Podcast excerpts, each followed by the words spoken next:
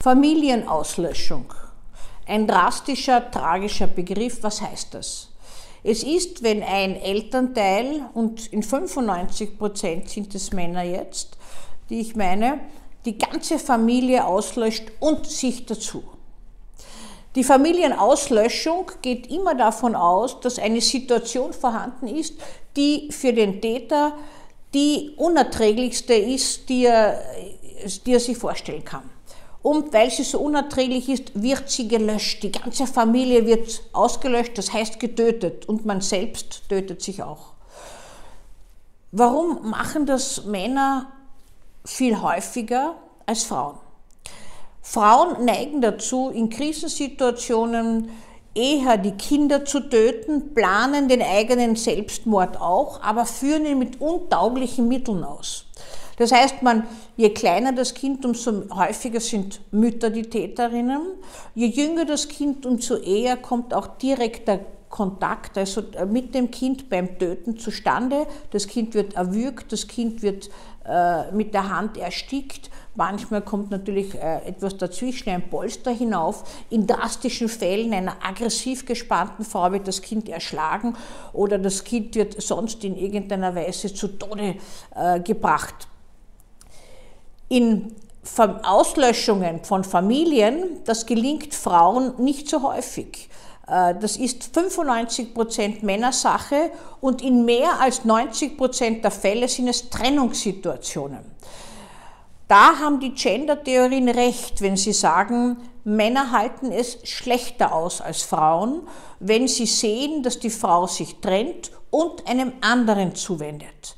Dann kommt etwas wie der männliche Selbstwert, das, äh, das Gefühl, ein Loser zu sein, äh, in der Öffentlichkeit äh, einfach so äh, dazustehen, als ob man nichts los hätte. Die eigene Frau geht zu einem anderen Mann. Das kann unerträglich sein, auch wenn es für Außenstehende unverständlich ist. Und diese Unerträglichkeit kann eine derart starke Triebfeder sein, dass sie Grässlichkeiten verursacht nämlich zum Beispiel die eigenen Kinder zu erstechen, die Frau zu erstechen, sich selbst zu erstechen. Sie müssen sich vorstellen, äh, wenn Sie sich mit Ihren Gedanken dahin trauen, bei den Tötungsarten gibt es ja auch unterschiedliche. Leitvarianten, könnten wir sagen, und harte Varianten, Kuschelvarianten, die die Medikamente nehmen oder die dem, äh, ein, ein Getränk nehmen, wo sie Schlafmittel drinnen haben, in der Vorstellung, endlich zu schlafen, aufgehoben zu sein, nie mehr was zu wissen von diesen Unannehmlichkeiten, was ich, wenn das vorkommt, bei Trennungen, Sorgerechtsstreitigkeiten, Delogierungen, existenziellen Bedrohungen und die anderen, die vor Wut strotzen. Man ersticht den anderen, springt selbst aus dem Fenster, geht vor den Zug, äh, man erschlägt, erschießt den anderen, erschießt sich selbst. Die männliche Variante äh, der Selbst- und Fremdtötung ist die Familienauslöschung. Das heißt, hier bleibt nichts mehr stehen. Auch die Selbsttötung gelingt, weil viel häufiger mit Schusswaffen, mit Messern, also mit aggressiven Werkzeugen und nur mit in seltenen Fällen, und dabei gelingt das ja meist auch gar nicht, äh, mit Medikamenten oder dass man jemanden vergiftet. Da ist immer die Gefahr, dass man das Gift wieder ausspuckt, aus, äh, erbricht und äh, vielleicht am Erbrochenen dann äh, Komplikationen aufweist, aber nicht zu Tode kommt. Bei Frauen läuft das meist anders.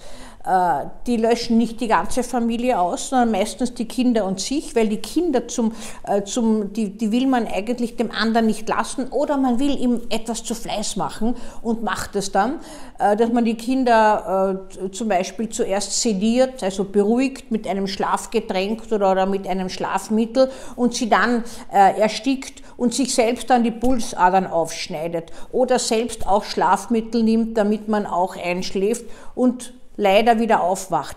Das heißt, Frauen haben diese Extremvariante seltener bei den Selbst- und Fremdtötungen, als es Männer bei der Familienauslöschung haben. Ja, Männer, Familienauslöschungen, Frauen eher das, was wir erweiterten Selbstmord nennen.